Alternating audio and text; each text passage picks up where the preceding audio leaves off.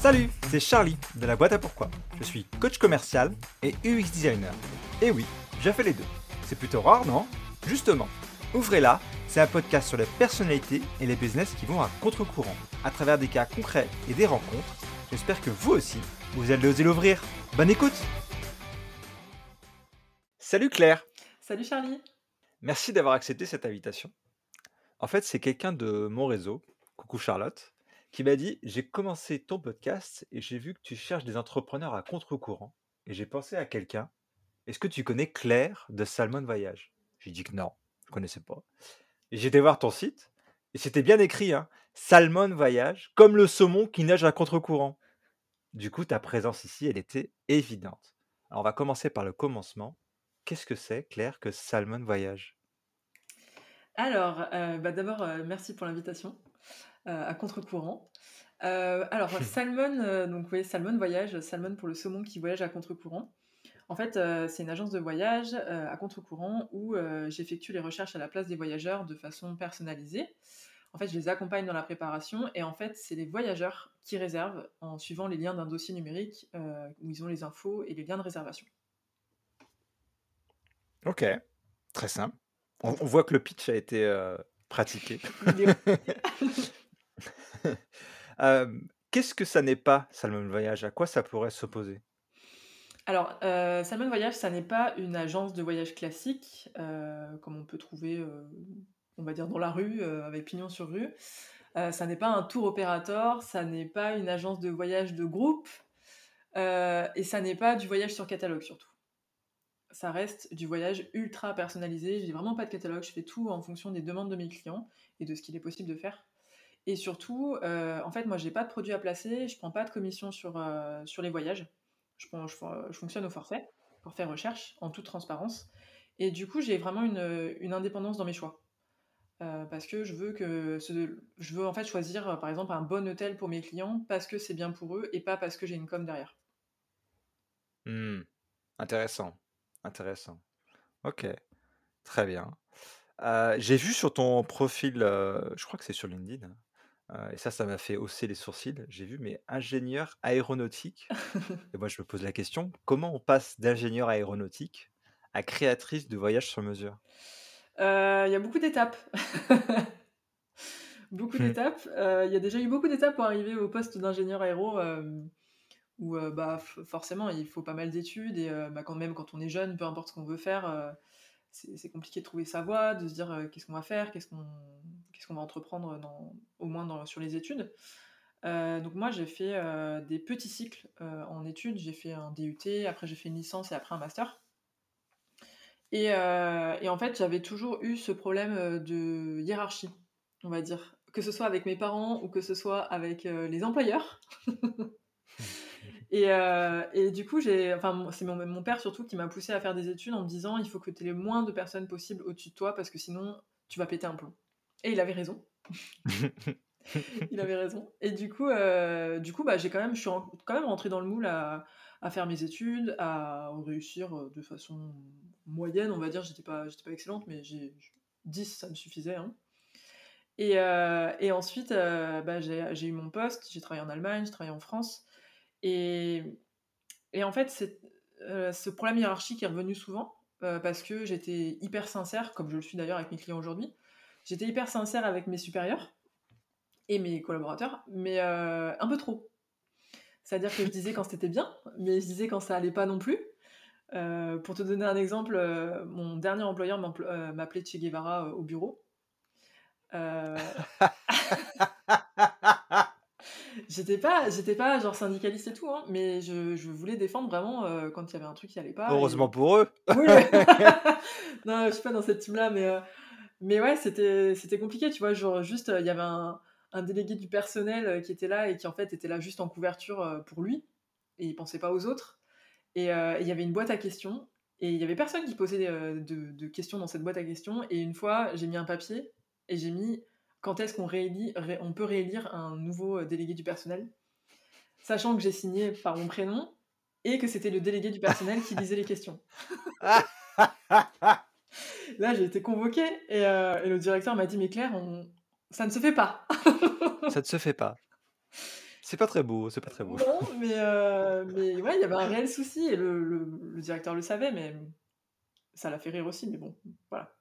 Pour te donner un peu l'ambiance. Et euh, bon, ça se Hmm. passait quand même très bien, mais j'ai eu un gros déclic en fait en partant un mois en Mongolie, où euh, c'était un rêve de gosse en fait. Euh, je voulais découvrir ce pays depuis que j'étais toute petite, depuis que j'avais appris que la capitale c'était Ulaanbaatar, je sais pas, j'avais euh, cette attirance pour ce pays-là, où, où clairement il n'y a pas grand-chose. Et, euh, et j'ai réalisé ce, ce rêve en 2016, où euh, j'ai pris un mois de congé avec du sans solde et tout, j'ai vraiment tout donné pour pouvoir y aller. Et je suis partie en volontariat, en particulier dans le désert de Gobi, pour aider un, un nomade avec ses chèvres. Donc pas d'eau, pas d'électricité, dormir par terre, euh, enfin vraiment euh, du luxe quoi. Et, euh, et en fait, euh, enfin, j'étais clairement pas prête à vivre ça. Et, et je suis revenue, j'étais pas prête à revenir surtout. Où, euh, là, je me suis posée derrière mon ordinateur et, et je pleurais tous les jours, quoi. Je pleurais tous les jours et Ah déjà, ouais. j'avais. Ouais, c'était vraiment très compliqué. Où, alors, déjà, ils avaient, au niveau de mon, mon poste, ils avaient changé les, des process que j'avais mis en place. Ils avaient viré un gars de mon équipe euh, qu'ils appréciaient pas forcément. Alors que, enfin, moi, tout allait bien avec lui. Et ouais, ça a été difficile de reprendre le travail dans ces conditions. Difficile pour moi de. Je pense que peu importe le job que j'aurais eu, ça aurait été compliqué. Hmm. Et, et en fait, j'ai continué parce que tu as la pression sociale de dire euh, bah, tu as fait des études, tu es ingénieur, euh, pourquoi tu quitterais ton poste en fait? Donc, euh, donc j'ai continué et, et en fait est venu un match de rugby où euh, je me suis fracturé le genou.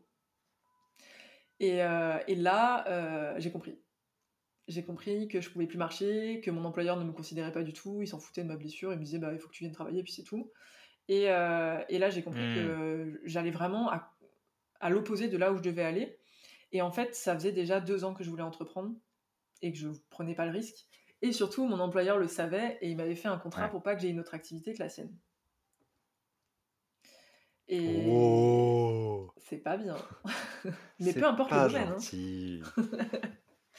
peu importe le domaine, j'avais pas le droit d'avoir une autre activité. Parce que moi, j'aurais pu très Hmm. bien euh, créer Salmon Voyage euh, en parallèle et, euh, et voilà, tester le Ouais. truc en parallèle. Mais en fait, non, je, je n'avais pas le droit légalement. Donc c'était lui ou moi. Hmm.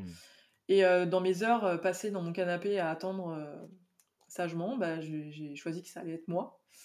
Et c'est comme ça que je suis Hmm. passée de ingénieur à euh, baby entrepreneur euh, à l'époque, où, euh, où bah, je me suis lancée. J'avais un peine un nom, j'avais un peine un- une idée de concept, je voulais aider les gens à voyager, mais je savais pas trop comment.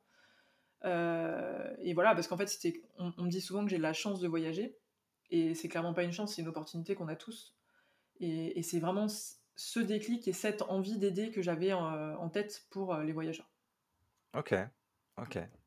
Euh, c'est une histoire très intéressante. Effectivement, il y a plusieurs étapes. Euh, j'ai envie de rebondir sur, euh, sur ta... J'ai trouvé ça intéressant que tu aies dit euh, la Mongolie, ce pays qui n'a pas grand-chose. Et, et- et j'ai l'impression que les, les voy- le voyage qui s'en est suivi et l'expérience qui s'en est suivie, c'était un espèce de, de dénouement de, du, du rien total, peut-être en opposition à ce que tu vivais avant, je sais pas. Est-ce que tu avais besoin de ça, une espèce de... Ouais, ça a été un. bah, En fait, la Mongolie, ça a été un gros choc aussi, un gros choc culturel, un, choc euh, de vie quotidienne. Où, euh, pour te donner un exemple, euh, il y a un soir où on était chez une, grand-mère en plein milieu de la, de enfin des steppes, il n'y avait rien. Dans, sa, dans sa yourte, on était six à dormir. Je, devais avoir un pied là, une tête là. On dormait par terre. Il y avait genre quatre fromages qui étaient en train de fermenter, du fromage de chèvre. C'était une horreur à l'intérieur. Mais vraiment, rien que d'y penser, enfin, t'en- tu rentres, t'as envie de vomir, quoi. Euh, les toilettes, c'était euh, genre 3 mètres plus loin euh, par terre, euh, dehors. Euh, on mangeait de la viande de chèvre bouillie. Enfin, c'était. Franchement, cette nuit-là, elle a été vraiment Mmh. horrible. Et, euh, et en fait, euh, on, on a quand même passé un bon moment où euh, on, a, on a réussi à jouer aux cartes parce qu'on n'avait pas personne ne parlait anglais. Nous, on parlait pas mongol forcément. Et du coup, euh, c'était tout en langue des signes, donc c'était compliqué. On a fait une soirée carte quand même. On a, on- voilà, enfin, il y a eu des échanges, même si c'était horrible euh, les conditions. Et, euh, et on est reparti de, de cette, de cette yourte de chez cette dame où, euh, on lui- en fait, on lui a offert une petite tour Eiffel en, en porte-clés. On avait des, des porte-clés tour Eiffel pour remercier les gens bah, de leur accueil. Et c'était vraiment pour marquer le coup parce qu'on avait vraiment pas, quand même passé un bon moment. On lui donne ça et en fait, j'ai pas eu, j'ai pas eu de merci. Elle est, elle est partie et, euh, et je me suis dit bon, bah, ok, merci la politesse. euh, moi, je m'en vais. euh, j'ai pas de merci. Et en fait, elle est revenue en courant et elle m'a, elle m'a donné une de ses bagues. Et franchement, vu sa yourte, je pense que c'était un des trucs les plus précieux de, de sa maison, de sa yourte. Et elle m'a donné Hmm. une bague. Et là, je me suis mise à pleurer parce que franchement, j'ai passé une nuit de merde. C'était horrible. On a mal mangé. L'odeur était insupportable. Et en fait, je pleure parce que je suis triste de quitter cette personne qui m'a tout donné alors qu'elle n'a rien. Et, euh, Hmm. et en fait, c'est ça le choc de la Mongolie, c'est il y a rien, il y a, y a vraiment rien. Mais les humains sont tellement rudes et, et habitués à, leur, à leur- enfin, à leur, à leur, leur vie quotidienne, mais et finalement, enfin, ils te donnent tout quoi. Enfin, je sais pas, je sais pas comment l'expliquer. C'est c'est vraiment, euh, euh, c'est un ressenti très fort et, et voilà, je trouve pas mes mots en fait. Non, mais euh, c'est- ça, j'allais dire ça me parle non parce que j'ai jamais vécu d'expérience similaire, mais je peux comprendre que que cette réalisation, elle ait un impact énorme. Ça, oui. Ouais, la, la- la réalisation pour le coup tangible de, de, de ce que c'est, bah, ce qu'on nous dit, hein, de, souvent, hein, que on vit avec trop, Mm. euh, la société, gna gna gna gna gna, on n'a pas la place pour le vide. Et, pas la place trop pour l'humain. Et, et là, en fait, euh, peut-être que d'être confronté, euh, c'est assez rigolo, on pourrait dire presque que c'est une façon violente euh, Ouais. de, de- de se confronter à, à cette réalité-là, quoi. Mais c'est, ouais, c'est l'histoire est, est belle. Et, et, alors, pour la petite histoire, ceux qui, pour ceux qui, qui écoutent ce podcast, qui ne me connaissent pas bien, ceux qui me connaissent bien vont, vont se dire, quand tu as fait ton intro rapport à ton caractère et à tes employeurs, ils ont dû se dire, mais c'est Charlie dont elle parle. parce que je suis pareil. Donc ça me fait beaucoup rigoler parce que je suis, je suis vraiment pareil. Euh, et je me retrouve aussi dans, dans, dans ce qui s'est passé avec toi et, euh, et les problèmes de santé que, que tu as eu euh, et ta jambe et l'accident où j'ai vécu une expérience assez similaire et la conjonction de tout ça euh, t'ouvre vraiment les yeux sur, bah, sur ce que doit être la suite. Quoi. Et je trouve ça, quelque part, euh, sur le coup, c'est peut-être dur, mais après, tu te dis tant mieux, parce que Oui. sinon, ça aurait été la merde. Il y a Donc, toujours une leçon. hein. on le voit pas, je pense, quand ça arrive. Hein. Non. Ouais, il y a toujours une leçon, ouais. non, ouais, au début, on se dit, ouais, oh, ça fait chier quand même. Ouais, c'est un peu la merde. C'est ouais. un peu la merde, et après, tu dis avec le recul, ah, mais en fait, c'était bénéfique. Ouais. Euh, mais c'est assez incroyable. C'est assez incroyable. Ok, j'avais envie de, poser la question de pourquoi le voyage, parce que toi, c'est quelque chose qui te, qui te plaît énormément. Et comme tu le dis, c'était cette envie de, dire, bah, faire des voyages, c'est pas une chance, c'est une possibilité, quoi. Ouais, exactement. En fait, oui, de, façon personnelle, déjà depuis que je suis toute petite, grâce à mes parents, j'ai la possibilité de voyager, euh, où on a été expatriés euh, pendant quelques années euh, en Mongolie, en Roumanie, pardon. Et, de là, en fait, on a beaucoup, beaucoup voyagé parce qu'on avait la possibilité, en fait, de rentrer. la boîte de mon père pouvait financer, en fait, des, billets pour la France, pour rentrer en France. Et mes parents n'ont jamais voulu rentrer en France et ils ont tout utilisé pour voyager par la suite. Donc, euh, on, a, on a fait des voyages de ouf euh, alors qu'on était tout petit. Enfin, je vois, à l'âge de 15 ans, j'étais à- j'étais en Polynésie française, j'étais en Chine.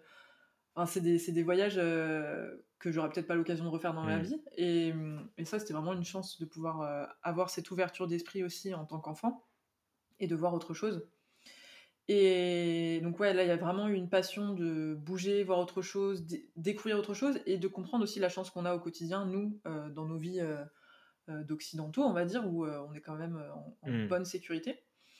Et, et après, ouais, il y a eu ce déclencheur aussi où les gens me disaient voilà, j'avais de la chance de voyager et qu'en fait, on a tous cette opportunité-là.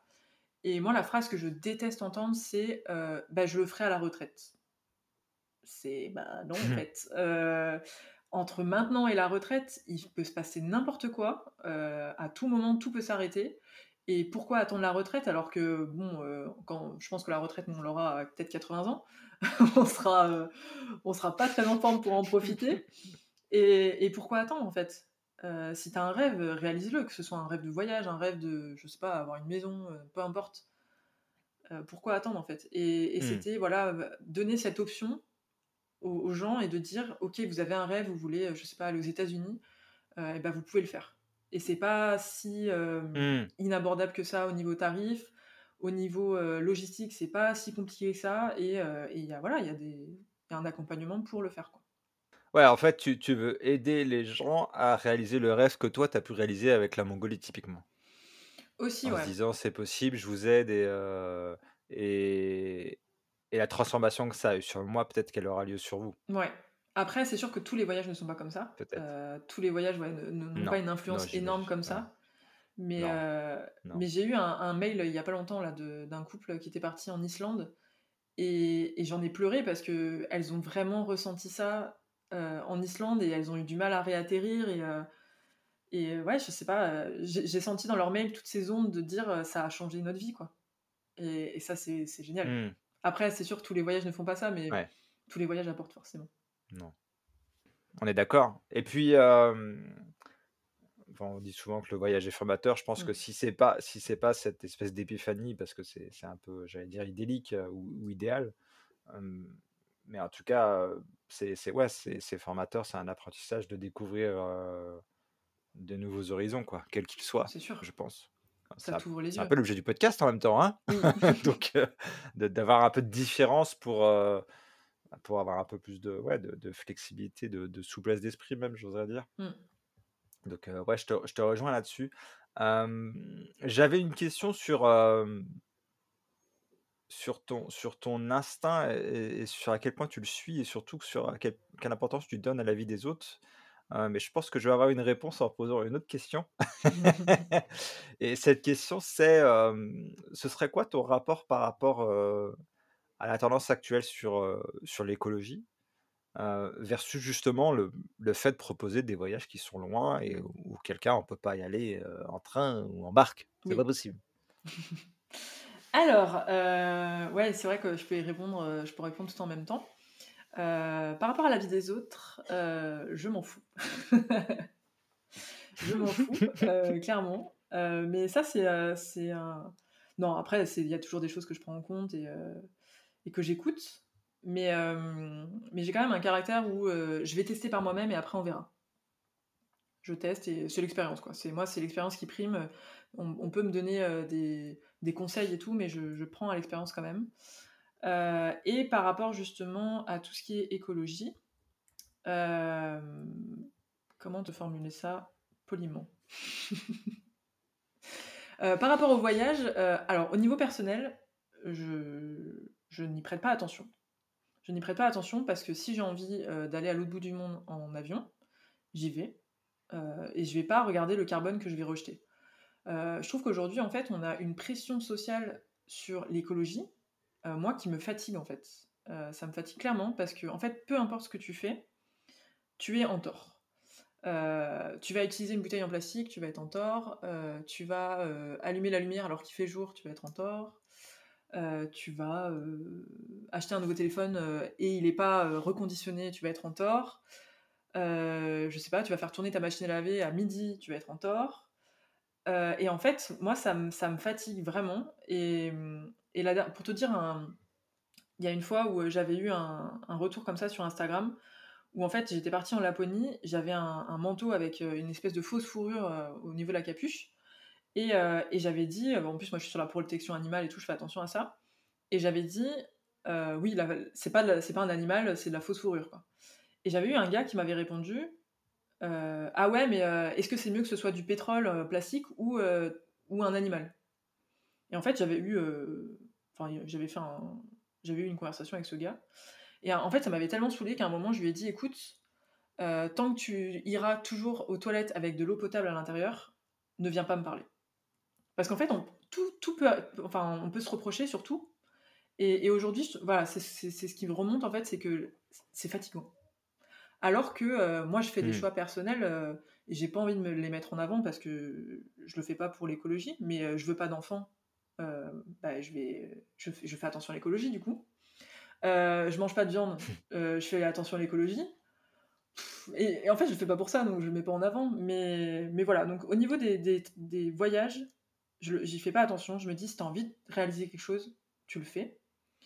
Euh, j'ai des clients qui me, qui me disent oui, j'aimerais prendre le moins possible l'avion ou un, trajet le plus court possible.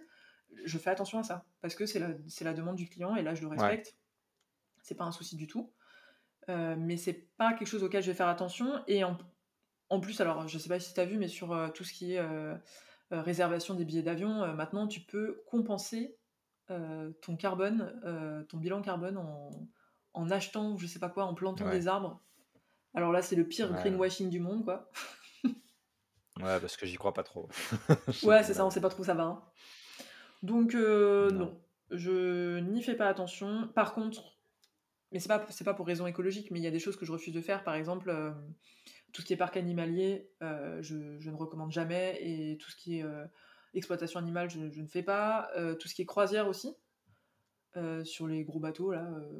Mais je, ne vais pas refuser parce que les gros bateaux polluent, tu vois. Je vais refuser parce que je comprends pas le fait d'être sur un bateau, euh, d'aller tous au même endroit, au même moment, en plein milieu de la mer, perdu au milieu de nulle part. Je comprends pas en fait. Il y a peut-être, si quelqu'un dans ton podcast comprend, moi je veux bien la réponse, mais je, je, n'ai pas compris l'intérêt encore. Je pense que ça répond à un besoin. Est-ce que ce besoin a le mérite d'exister? J'en sais rien. Est-ce qu'il a été créé de toutes pièces par justement ces compagnies euh, peut-être, je, je, sais pas. Je, oui, ça m'intéresserait d'avoir l'opinion. Ça m'intéresserait d'avoir l'opinion de gens qui, ouais, par rapport à ton positionnement sur l'écologie. Je, je, mmh. je, je, comme je te l'ai dit en intro tout à l'heure avant d'enregistrer, et je le laisserai dans, dans, dans le podcast, c'est que l'objet c'est pas de, de faire un débat sur l'écologie, oui, non, peut-être, pourquoi pas. mais je pensais que c'était important. Mmh. mais je me dis que je, je, je rejoins assez assez facilement ton idée de dire c'est vrai qu'on a l'impression de faire très vite très mal. Ah et que ça met une pression supplémentaire qu'on n'a pas toujours besoin d'avoir. Mmh. tout en, enfin en tout cas, tout, en tout cas de mon côté, tout en réalisant l'importance et l'urgence que ça a. Bien sûr. C'est vrai que c'est c'est un peu délicat. mais oui, ça, ça, répond à, ça répond effectivement à mes deux questions, à quel point tu suis ton instinct et, et, à quel point tu suis la vie des autres. Par contre, tu as quand même dit, parce que tu le suis un peu, parce que tu dis bon bah ok je suis pas la vie des autres, mais je vais expérimenter. Oui. Donc c'est pas si je te dis moi tiens Claire ce serait cool que que tu mettes ça en place sur ton site que je fais ce genre de choses en plus. est-ce que tu est-ce que tu vas me dire bah, attends je te connais pas de d'où non rien à foutre de ton avis. Comment ça se passe? Si si si après oui en fait il faut faire confiance à l'expertise des autres mais mmh. je vais le faire que si j'estime que tu as raison ou que tu es crédible. Après, dans ton cas, en plus, on avait déjà échangé là-dessus. Oui, moi j'ai confiance en toi, donc il n'y a pas de souci, mais il y, a des entrepreneurs hein, qui me disent oui, il faudrait que tu fasses ça plutôt, plutôt ça, et j'ai aucune confiance en eux et je le ferai pas, et ça se trouve, ils ont raison, et j'aurais dû mmh. l'appliquer dès le départ, et non, je le fais pas. Et ben, j'ai le cas d'un commercial comme ça qui m'a recommandé plusieurs fois, par exemple, de travailler avec euh, une agence de voyage classique, où euh, je pourrais leur envoyer des clients quand moi je peux pas y répondre. Et euh, il m'a dit ça il y a deux ans. Et je lui ai dit, mais t'es fou, les agences de voyage, elles peuvent pas me blairer, je vois pas pourquoi je travaillerais avec eux et pourquoi je leur, envoie, je leur enverrais du chiffre en fait.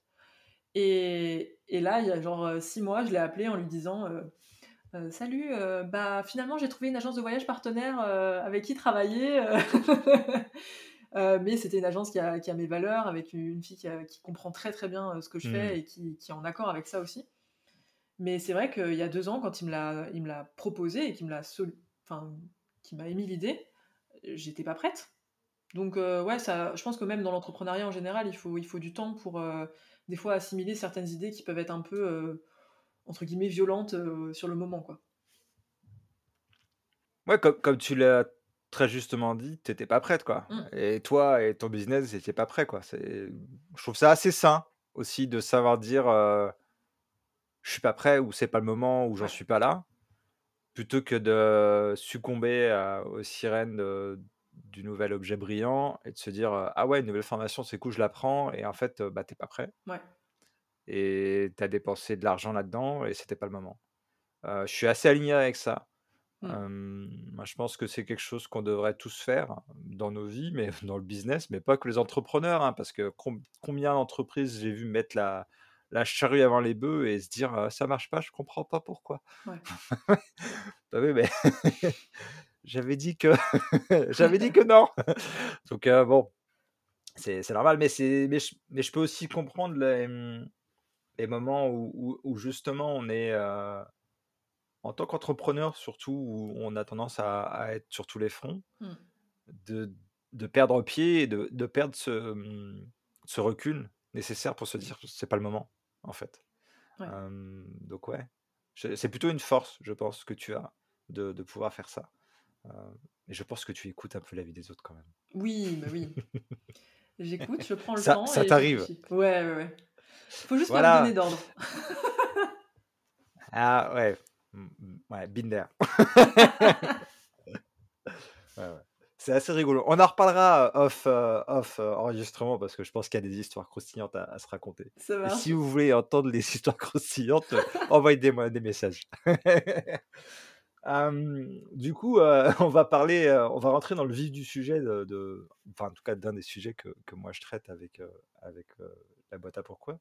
C'est la vente. Comment toi tu, tu vends du, du, voyage personnalisé? Quel message tu as Quelle technique tu utilises Alors j'avoue que sur la vente, moi je suis pas. C'est pas, c'est pas mon cœur de métier la vente. J'ai jamais fait de, de formation de vente. J'ai pas. C'est pas, c'est pas, mon métier de vendre. Je sais pas vendre. par contre, je sais être sincère avec les gens. je sais que j'ai pas envie de vendre du rêve. Donc ça c'est important pour moi. Et, euh, et, au début, euh, au début c'était très difficile pour moi. Alors déjà, la vente, euh, fixer ses prix et tout, là, mais quelle galère ce truc. de dire combien je vaux et combien mes services valent et combien les gens sont prêts à mettre aussi. Quelle est ma cible. Et, donc ça, ça a été très compliqué parce que j'ai tout fait toute seule au début. après, je me suis fait accompagner, où là, l'importance de se faire accompagner, bah, au bon moment aussi, comme tu disais, euh, pour fixer mes prix, pour, euh, pour vraiment faire quelque chose d'intéressant et un, process qui puisse correspondre euh, à l'attente des clients. mais en ce qui concerne la vente, aujourd'hui, je suis vraiment à l'instinct. On revient sur l'instinct. Hein. Je suis vraiment à l'instinct de dire Ouais, j'ai une demande client, ils veulent quelque chose. Si c'est pour moi réalisable, on le fait. Et si c'est pas réalisable pour moi, on, soit on s'oriente vers autre chose, ou soit j'ai pas le feeling avec le client et on le fait pas.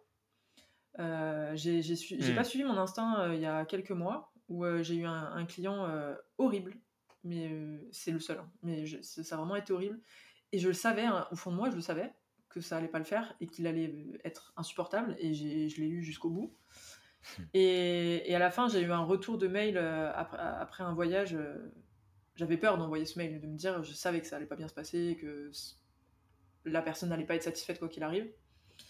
Et euh, il m'a fait ce retour de mail en me disant que c'était horrible, euh, que ça lui convenait pas. Et en fait, j'étais contente parce que je l'ai perdu en fait. J'ai perdu ce client et j'étais trop contente. Il y a un cadeau à chaque fois. Et, et en fait, euh, j'aurais dû suivre mon instinct parce que je le sentais pas dès le début. Donc je, réponds à ta question sans y répondre en fait parce que j'ai pas je fais vraiment à l'instinct et, je le fais aussi à l'instinct sur euh, les, voyages en fait. Euh, de dire par exemple, il y a une fois j'ai eu une cliente qui voulait partir en voyage de noces à, Hawaï. J'ai fait la proposition, mais alors c'est une cliente que je connais bien, pas au niveau personnel, mais que j'ai déjà eu plusieurs fois. Et j'ai rien ressenti pendant cette préparation de voyage pour Hawaï et je me suis dit, bon, pour moi ça passait pas, c'était pas, pas leur truc. C'était absolument ce qu'elle voulait, donc je lui ai envoyé.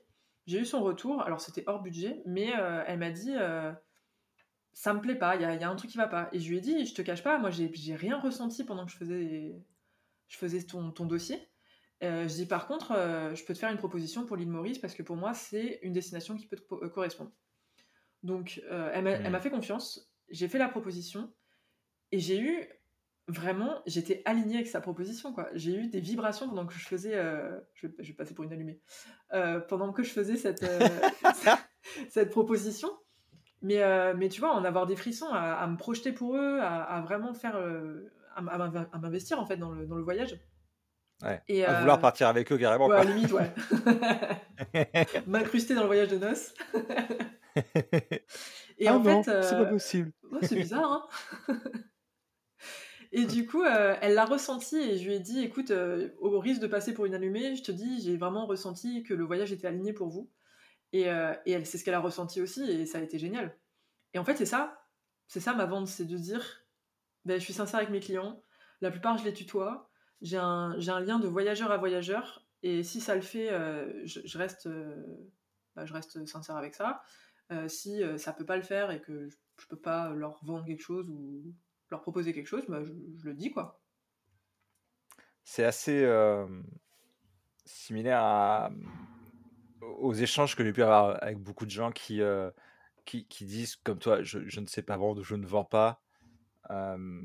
Sauf qu'en fait, cette, cette honnêteté et et avec ce qu'on est c'est ça, en fait, qui fonctionne. Mê même si on va pas y raccrocher de technique ou Oui. ou ou d'étapes supplémentaires ou une espèce de comme on dit là, le sales funnel, vois? Une espèce de de FOMO, bo machin, tout le bordel Oui. qui me fait sortir des yeux là. Même moi, hein, Ouais. c'est dire. Heu, je je pense qu'on complexifie beaucoup la réalité de ce que c'est de vendre, heu et aussi la compréhension qu'on en a. Heu, moi, ça me surprend pas que que ça fonctionne avec ça. Et après, ouais, c'est c'est je trouve ça assez logique, tu vends une expérience qui est quand même très personnelle Mmh. tu vois? Notamment là, dans dans le cadre d'un voyage de noces, je trouve ça très logique que le ressenti doit être présent pour que pour que toi et le client puissent obtenir satisfaction, quoi. Ouais. Ouais et puis je pense heu, qu'à donc partir tu vends. ouais, c'est sûr, c'est sûr. Mais à partir du moment où je pense que tu perds ce ressenti, heu, c'est que tu prends plus plaisir dans ton travail, en fait. Ouais. Après, m enfin, c'est pas un coaching, le l'épisode du podcast, mais ce que je trouve intéressant, c'est, de me dire que quand quand on atteint ce point-là de de «je kiffe, donc ils vont kiffer» Mmh. et qu'on est quasiment sûr de ça, ça veut dire que peut-être on peut augmenter le prix. Oui.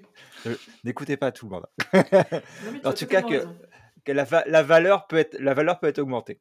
Ouais. Et la Ouais. question, c'est qu'est qu'est-ce qu'il y a de plus, en fait? Parce que, heu, je pense que c'est très difficile, heu, je parle avec beaucoup de créateurs, heu, de de de graphistes, heu et et compagnie et et c'est vrai qu'il y a il y a beaucoup de mal à dire: «Bah, ouais, mais heu, très bien, je je fais des trucs beaux, ça leur sert, mais c'est quoi la transformation? Qu'est qu'est-ce que j'apporte en plus? Mmh. qu'est-ce qui est différent?» et souvent, on pose pas vraiment la question aux clients et on se pose pas la question à nous-mêmes. Et c'est un travail que je trouve très intéressant de faire pour se dire: «Ah ouais, mais en fait, j'apporte plein de trucs» Ouais. «peut-être que ça mérite d'être plus cher». Oui, c'est ça. Donc mais en en tout cas, ça ça ça fonctionne comme ça et c'est super cool et moi, je trouve qu'à défaut d'autre chose c'est la base la plus essentielle. Oui. Donc heu donc heu, pouce en l'air, vous ne le voyez pas, mais pouce en l'air. Hem, qu'est-ce que serait, heu, le plus gros obstacle pour toi? Que serait ce serait quoi aujourd'hui? Un obstacle que tu aies eu à franchir pendant pendant ta ta carrière avec Salman Voyage ou que tu essaies encore de franchir? Hem, alors, c'est un obstacle sans l'être, mais heu, bah, le plus gros, ça a été le covid, hein. Le covid, clairement, hem Ouais. mais au aujourd'hui, je rem je remercie le covid parce que j'en serais pas là où je suis aujourd'hui, en fait. Mais j'ai vu les opportunités dans dans cette période qui a été compliquée, où, bah, forcément, voyage, je sais plus quand c'est, le 15 mars, là, mi-mars, 0 pendant, plusieurs mois. Mais je crois que le plus dur, ça a été de se dire: «Quand est-ce que ça va repartir? Est-ce que ça va repartir? Est-ce que je vais pouvoir relancer tout ça?» et ouais, je me suis posé 10 000 questions, enfin comme tout tout le monde, hein. Mais heu, quand on est entrepreneur, c'est compliqué de de se reprojeter derrière et et je me suis dit: Mmh. «Bah, vas-y, heu, écoute, tu as rien à perdre». Heu, j'ai fait du réseau, j'ai fait, j'ai refait mon site internet. C'est là où j'ai revu ma démarche commerciale aussi, avec mes prix, pour augmenter mes prix, justement et Mmh. et en fait, ça m'a pris du temps tout ça et je savais même pas si je le faisais pour quelque chose et si ça allait marcher derrière. Mais heu, mais j'ai pas lâché Mmh. parce que même, hem, à un moment, je me suis dit: «Bah, je vais reprendre un job à côté». J'ai commencé à regarder, heu, les les annonces, de alimentaires, heu, sur internet et je te jure, mais c'était horrible. Je me suis dit: «Mais je peux pas travailler pour quelqu'un». même en ayant un salaire, je, Ouais, je ne peux pas ouais. travailler pour quelqu'un.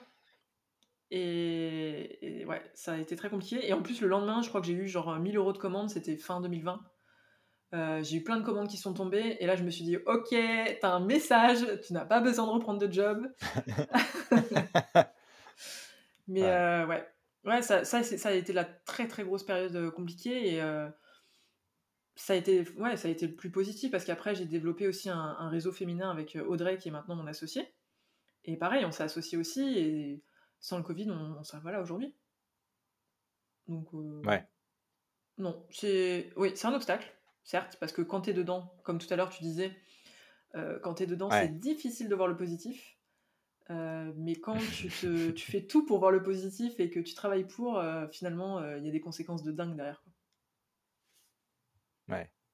Et c'est ça, ça prouve l'importance et la puissance de, de du, fait que tu croyais énormément à ce que tu voulais faire Mm. et surtout, comme tu l'as dit, que tu n'allais pas re- retravailler pour quelqu'un de toute façon. Ah non. Euh, et je pense que quand quand la porte en fait elle est toujours devant toi, bah tu fais en sorte d'arriver à la fin du couloir quoi. C'est ça. Et c'est c'est ce qui s'est passé. Et je trouve ça, je trouve ça super inspirant de se dire, je, je, je peux à peine imaginer ce que ça doit être. Alors déjà, on en a parlé de tous les hôtels, euh, toutes les, chaînes, les voyagistes et tout, que les, les compagnies aériennes, mais c'est des gens qui avaient énormément d'argent Oui, pour déjà. absorber. Ils en ont souffert, mais ils avaient, ils avaient entre guillemets de quoi absorber une partie du choc. Et quand tu viens de lancer ton business autour du voyage et que le Covid tombe, je pense qu'il y a beaucoup de gens qui ont se dit oh ça pue, on va faire autre chose. Et c'est possible, c'est ok, mais je me dis avoir continué à traverser ça et ça a duré deux ans parce que comme tu le dis, euh, est-ce que ça va reprendre quand ça va reprendre? Et, et quand à la fin de la première année et que tu te dis waouh Ouais. c'est pas fini, l'énergie, le, ouais, et, le mental d'acier, entre guillemets, pour, pour franchir ça, ça a, dû être, ça a dû être compliqué quand même. Ça a dû être compliqué. Ouais, c'est pas simple. Et en même temps, tu te dis que t'as pas le choix, quoi. Comme, comme tu disais, enfin, je, je me voyais pas prendre un, un job à côté. Euh, c'est pas une option Ouais. possible pour moi, en fait. Vraiment, c'est Ouais. impossible. Ah non. J'ai j'ai rien que Et Qu'est-ce d'essayer qui t'a aidé d'imaginer. peut-être à traverser ces deux ans-là? Euh, alors le fait euh, qu'avec Audrey, du coup, euh, on a beaucoup travaillé ensemble, euh, parce qu'elle aussi, elle était à l'arrêt, elle était sur l'événementiel. Euh, on a beaucoup travaillé ensemble sur le Café des Entrepreneuses, du coup, notre réseau. Euh, donc ça, ça nous a donné un objectif autre que, que notre boîte, même si ça a été très compliqué, parce que ça reste de l'événementiel, on ne pouvait pas se rencontrer tout le temps et tout, donc c'était compliqué. Et hum, euh, qu'est-ce qui m'a aidé? Après, tu as, l'entourage quand même qui est là euh, euh, pour, pour te soutenir, le, pour, pour avoir le moral, et même, même s'il n'y a, y a rien qui peut, qui peut te réconforter dans ces, dans ces moments-là. Il y a les aides de l'État qui m'ont aidé aussi. Faut le dire, hein, enfin, on est dans un pays où on a la chance quand même d'avoir des aides, et même si on les paye après, mais c'est une chance quoi. C'est une chance d'avoir pu avoir des aides calculées sur, sur les chiffres d'affaires d'avant, même si c'était pas mirobolant, mais c'était déjà très bien comme ça. Et, ouais, après j'ai une, euh, une entrepreneuse aussi qui m'a beaucoup aidé, qui est coach en développement personnel, qui m'a aidé à lever beaucoup de freins aussi bah, sur tout ce qui était tarification, le fait de me faire payer, de... et de voir aussi cette, cette période comme quelque chose de positif. Euh, Il y a eu beaucoup de larmes aussi euh, sur ces moments-là, mais elle m'a énormément aidé sur, ouais. Sur le fait d'y croire. Et, euh, et en fait, il y a une fois où elle m'a demandé de, faire un dessin euh, sur euh, ma vie actuelle et, avec tous les paramètres qu'il y avait autour, donc c'était vraiment libre. Et moi, j'avais fait une fleur, c'était un tournesol, et, et en fait, cette fleur, elle était arrosée par, par de la pluie. Et pour grandir, en fait, elle avait besoin de pluie, et la, la pluie, c'était le Covid.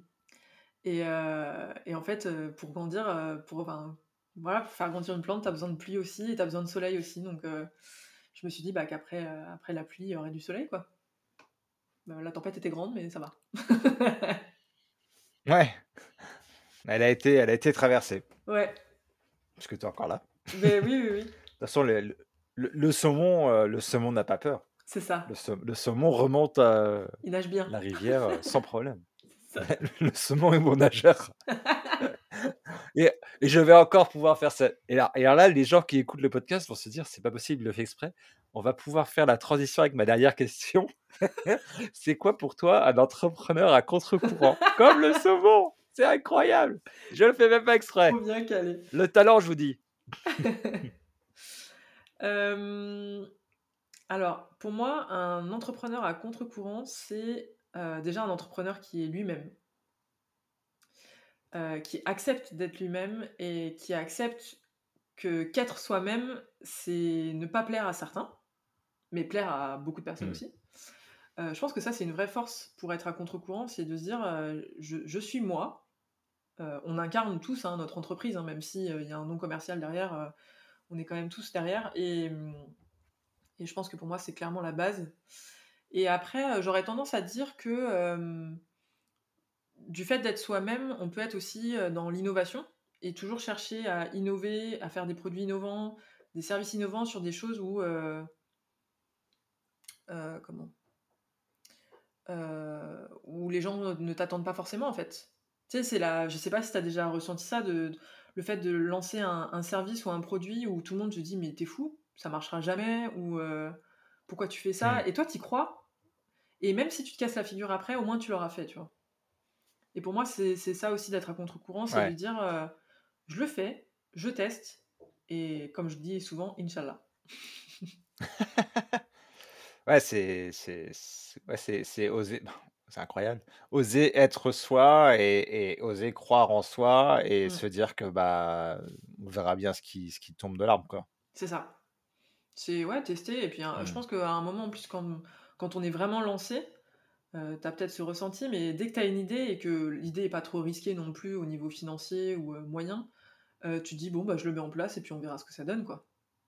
C'est, euh, on, on- on a plus peur en fait, on a plus cette peur de dire ben, pour- pourquoi je le ferais pas en fait. Je pense que quand on est entrepreneur et comme comme toi, ton business, il est un peu plus mature, plus âgé, Mm. je je pense que ce muscle-là, là, que tu es en train de décrire, il est il est très fort Mm. et du coup, plus ça va, plus, cette, cette notion de risque, elle est amoindrie, en fait. Ouais. Tu te dis: «Bon, ça se tente, Oui, c'est ça ça. se trouve, ça passe». Et heu, c'est, assez intéressant. J'avais discuté, ma première invitée au podcast, Catherine Testa, avait dit quelque chose de similaire. Ça m'avait fait tilt aussi. Elle avait dit: «Moi, j'ai tendance à, bah, un peu comme toi, à à me dire: "Bah, j'y vais et puis on verra bien" et mais à se poser des questions après coup, Oui. de se dire: «Mais en fait, est-ce que j'aurais dû faire ça? Est-ce que j'ai pas fait une connerie? Est-ce que» et des fois même à pas regretter, mais à j'ai trouvé ça parce que moi, j'ai tendance à faire l'inverse.